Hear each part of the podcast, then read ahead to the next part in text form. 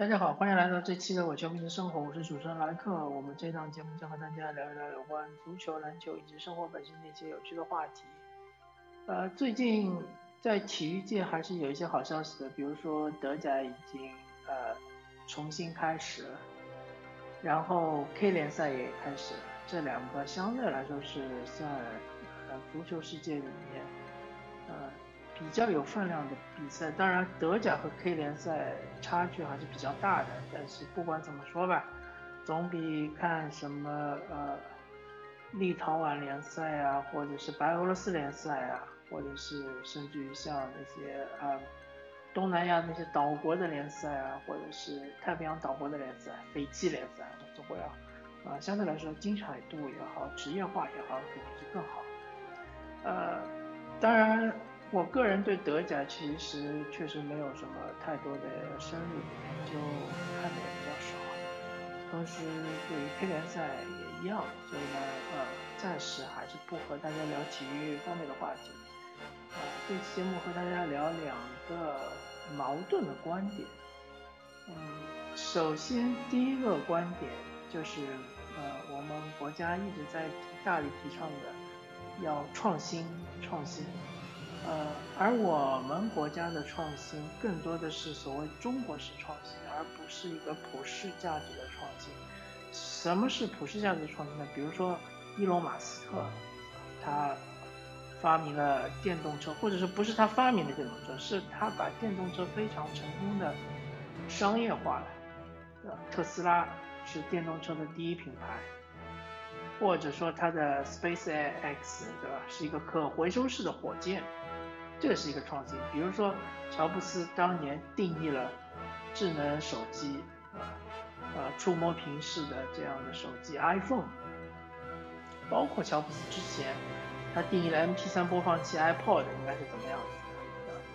再往前推的话，呃，当时苹果电脑，呃，什么，就是当时苹果电脑它的一套处理器，包括它的电脑，也是划时代的，Ma Macintosh 啊，好像是。然后是那个，呃，比尔盖茨对吧？他通过各种的参考。打引号的参考，参考了施乐，参考了这个乔布斯的当时苹果电脑系统，他发明了 Windows 系统，对吧？当年也是跨时代，特别是 Windows，呃，三点一开始还是九五开始的那种图形界面的系统。那么像这样的跨时代的发明，其实在中国是不存在的。呃，我不知道听众们能不能举出，比如说是。中国发明、创造并且商业化的这样一个东西，好像是呃很少，而我们的发明更多的是一个模式创新。那比如说是呃像是腾讯的微信，对吧？呃，可以说是一个开创一个，就是这么多人同时使用一个社交软件，而且这个社交软件里面有那么丰富的内容。甚至于微信要打造自己的操作系统这样的一个方式，那其实是一种模式的创新，它是整合的。呃，那么我们说的这个中国式的创新，它其实和我们国家现在在大力提倡的一个法治建国，或者说呃一个依法治国，这个法治两个字啊，两个字，一个法律的法，一个制度的制。就是以法律作为依托，呃，形成的这样一个制度，它其实是有点矛盾的，或者说其实有很深的矛盾。为什么这么说呢？呃，我可以举几个例子。我们追溯到很久很久之前，那比如说阿里巴巴刚刚成立的时候，当时它其实是依托于一个叫阿里巴巴的网站，这个网站它只做的，呃，功能最大的功能是一个外贸网站。它是帮助呃外贸的这个采购商和国内的供应商之间搭建呃搭建一个桥梁，从中收取一个中介费。那后来呢，他看到的是国外易贝易趣这样一个模式，啊不是易贝易趣啊，就是易贝，说错了，eBay 这样一个模式，它是一个呃 C to C 的，当时还是一个 C to C 的一个电子商务的一个平台。那当时国内还有另外一个平台，就叫易趣易趣网。那易趣网和阿里巴巴的淘宝网这两个网站，当时就作为一个竞争对手嘛。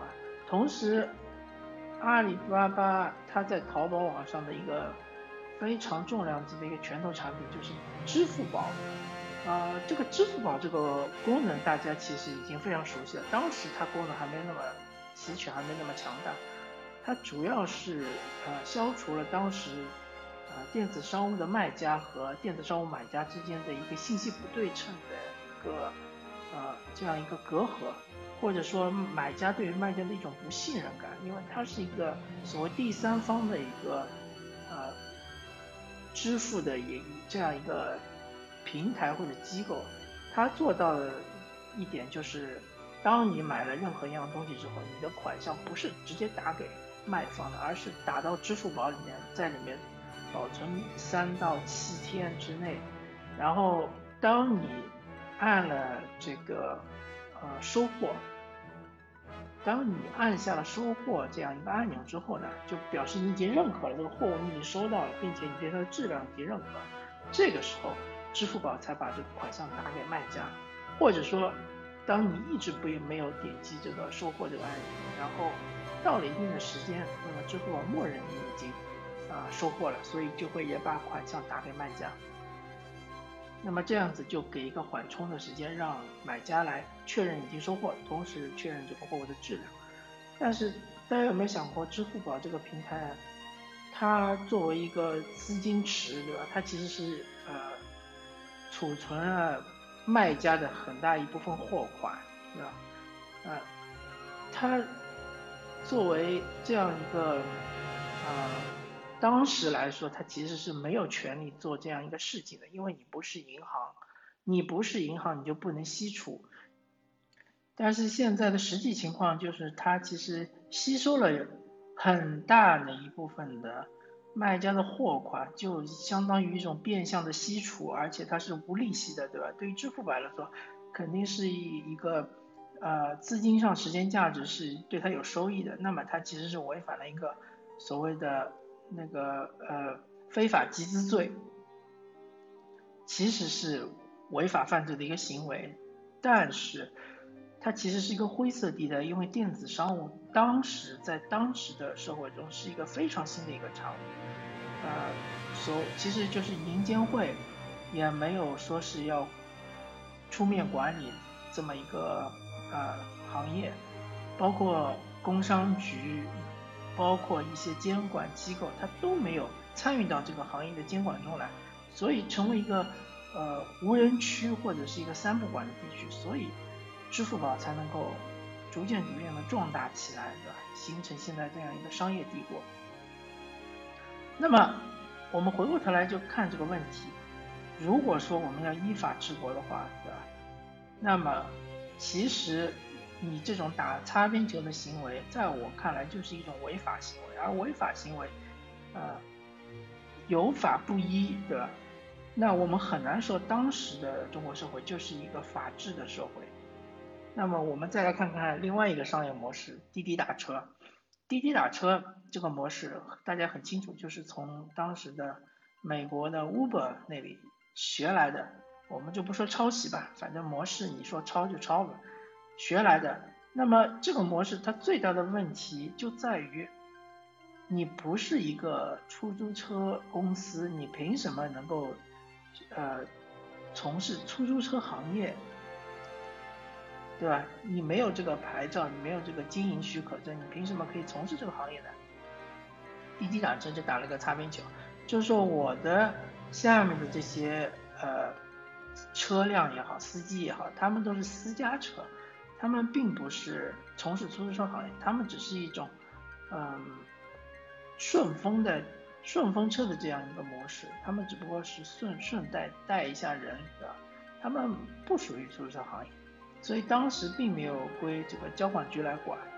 但是随着现在大家对这个模式或者对这个呃行业逐渐的熟悉之后，各个至少是各个大城市已经开始把它纳入到交管局的这样一个管理范畴之内，那么就会出现很多问题，比如说滴滴打车，你这个车，啊，你行驶证上显显示显示的是私家私用，对吧？家用车，但是你却在呃把它作为一个营运使用的车辆，那它的保险肯定就是完全不一样的。还有很多其他的那种管理制度也是不一样的，所以就会啊出现很多交警就会把滴滴打车的那些啊车辆给拦下来罚款扣分什么的。那么我们回到源头来说，这样一个模式，它真的是合法的吗？那其实很明显它是违法的，对吧？其实像 Uber 这样的形式，包括滴滴形式，在很多呃西欧国家或者是发达国家，其实已经被禁止了。啊，美国也不是所有的州都允许你搞这个了，啊，包括 Lyft，包括 Uber，它可能是某一些州是允许的，但某一些州还是不允许。所以，我们的中国式创新，我说到底还是要说，不只是像滴滴或者是呃阿里巴巴的支付宝，包括像腾讯，对吧？包括像百度啊这样的公司。他们的第一桶金，他们是怎么来的？它其实就是我们打引号的违法的一种行为去呃得得到的利益。它就是我们当时改革开放初期，呃非常多的人的一种思想，或者说当做一种口号，就是说你要胆子大，你要先试错，对吧？摸着石头过河，不管你违法不违法，我们先干了再说。万一干成了呢，对吧？万一把这个市场做大了呢？万一大到不能倒了呢，对吧？那时候就没有办法追溯了。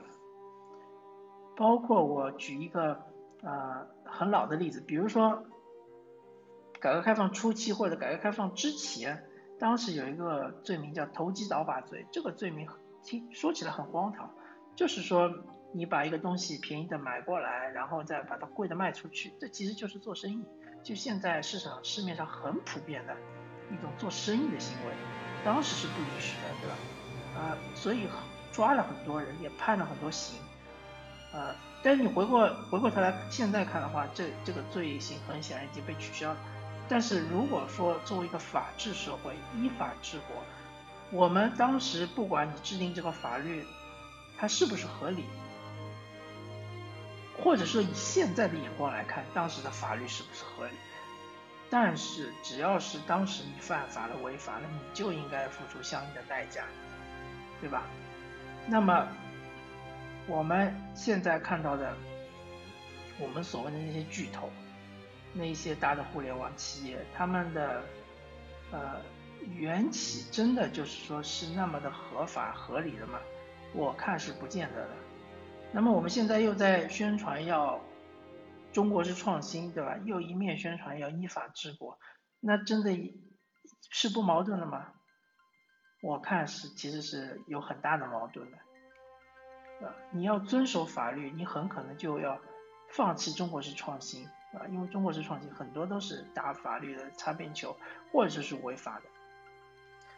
那么我们聊第二个问题，第二个问题就是，嗯，当时邓小平。刚刚就是呃南巡讲话的时候，曾经说过，不管黑猫白猫，抓到老鼠的猫就是好猫。然后也说过，要让一部分人先富起来。我从来不觉得他这种呃说法是错误的，他的说法是对的。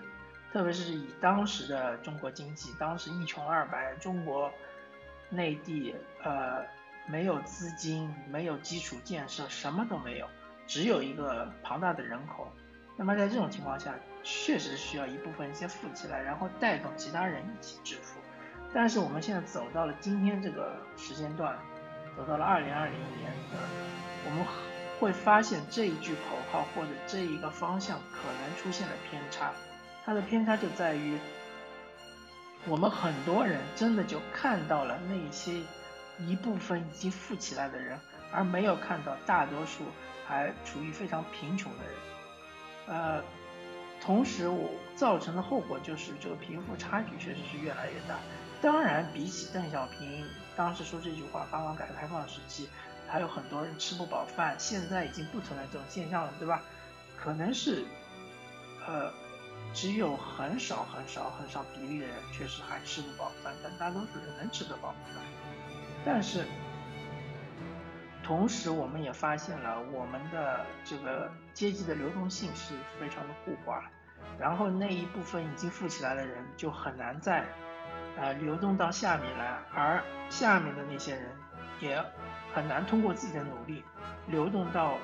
那个富起来的那一部分人，我们的呃，就是我们现在的很多政策，包括我们大力发展五 G 啊，呃，大力发展互联网生态啊，互联网的这种生活，对吧？互联网已经进入了我们生活的方方面面，对吧？呃，它其实。呃，有一个很大的问题，就是他完全忽略了那一呃那一部分可能并不小众，可能是挺大一部分的这个呃贫困人口，或者说是确实是这种嗯相对来说是底层人口。呃，为什么这么说呢？其实我相信大家，其实中国其实很缺这个统计机构啊。特别是第三方的非常权威的这种统计机构，如果有的话，呃，其实我相信大多数的中国人应该是没有读过大学，这一点是肯定的。大多数中国人也没有读过高中，这也是肯定。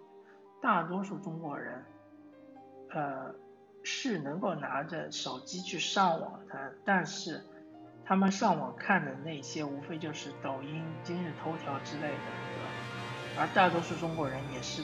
不懂英语的，我相信这也是肯定的。而在网上发生的那些所谓网民，其实根本就不代表大多数中国人。我相信，呃，理智的人应该也能看到这一点，对吧？所谓网民，很有可能是那一小撮，呃，一亿人口或者两亿人口，他们代表了这一亿人口或者两亿人。对，当然一亿人口和两亿人口已经非常庞大了，整个欧洲可能。呃，一半的国家加起来也不一定有那么多人口，对吧？美国也只不过三亿多人口，但是对于中国十四亿人口来说，这两亿或者一亿人口确实不能代表大多数。啊，就算代表了大多数，那还剩下来，比如说我们少说点，就百分之十好了。中国有十四亿人口，百分之十就一点四亿人口，这一点四亿人口在其他国家看起来非常的庞大。澳大利亚一共只有两千多万人口，对吧？那就等于是七个澳大利亚那么大的国家，那么大人口的国家。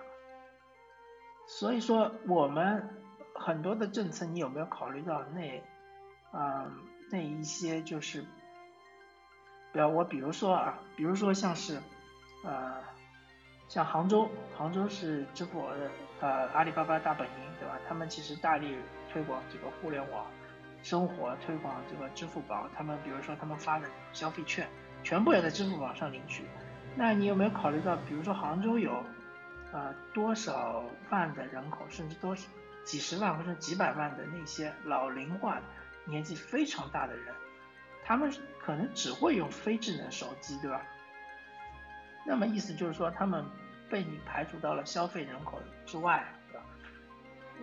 杭州还是一个。非常发达的一个二线城市，或者说是一个准一线城市。那么中国还有很多三四线、四五线城市，他们里面的年轻人也许对于互联网并不陌生，对吧？他们就是互联网一代。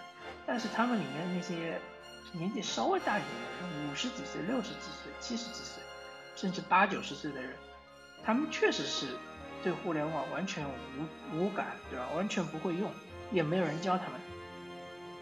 你作为一些普，就是普世的一些国策的，汇集到全国人民的这种政策，你就完全不考虑到这一部分人他们的利益吗？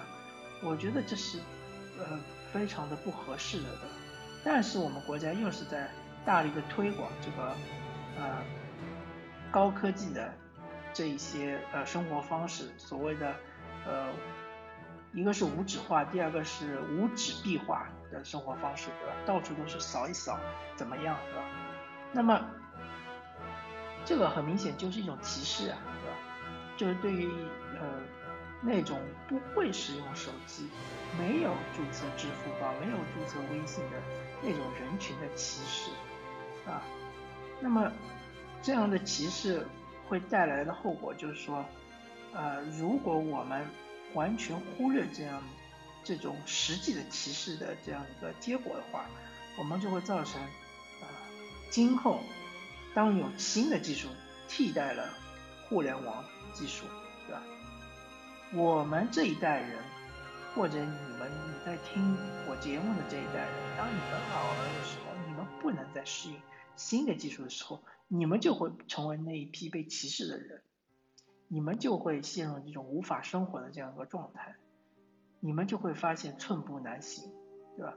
我们要居安思危，我们要想到今后我们也会变老。我们也会变成那些后知后觉的人群，我们也会变成那些被大家鄙视说你竟然不会用互联网，对吧？你竟然不会用移动手机、移动互联网，不然不会用支付宝，不会用微信，不会用这个支付那个支付，你竟然不上抖音，啊，你竟然不上快手。所以说，我在这里提出我的观点，就是说我们国家在一方面在大力发展。互联网大力发展这个移动互联网，呃，完全就是在生活中的一种统治地位的时候，难道不用考虑一下那些不喜欢使用移动互联网，那些不会使用移动互联网，或者那些已经啊不再具有重新学习这样的知识和能力的那群人，他们的利益嘛，啊？这就其实我是我一直在思考的一个问题，啊，也希望大家听我节目的听众们，大家也可以思考一下这些问题。在我们国家的经济高速发展，呃，我们的生活确实从结果上来说，我们的生活是越变越好，呃，像小康其实是不断在迈进的过程中，我们真的要把那些掉队的人全部都。呃，扔下我们的车嘛，对吧？我们真的要完全抛弃他们吗？我们要成为一个社会达尔文主义的这样一个国家吗？这不是我希望看到的。那么，感谢大家收听这一期的《伪球迷的生活》，我是主持人莱克，我们下期再见，拜拜。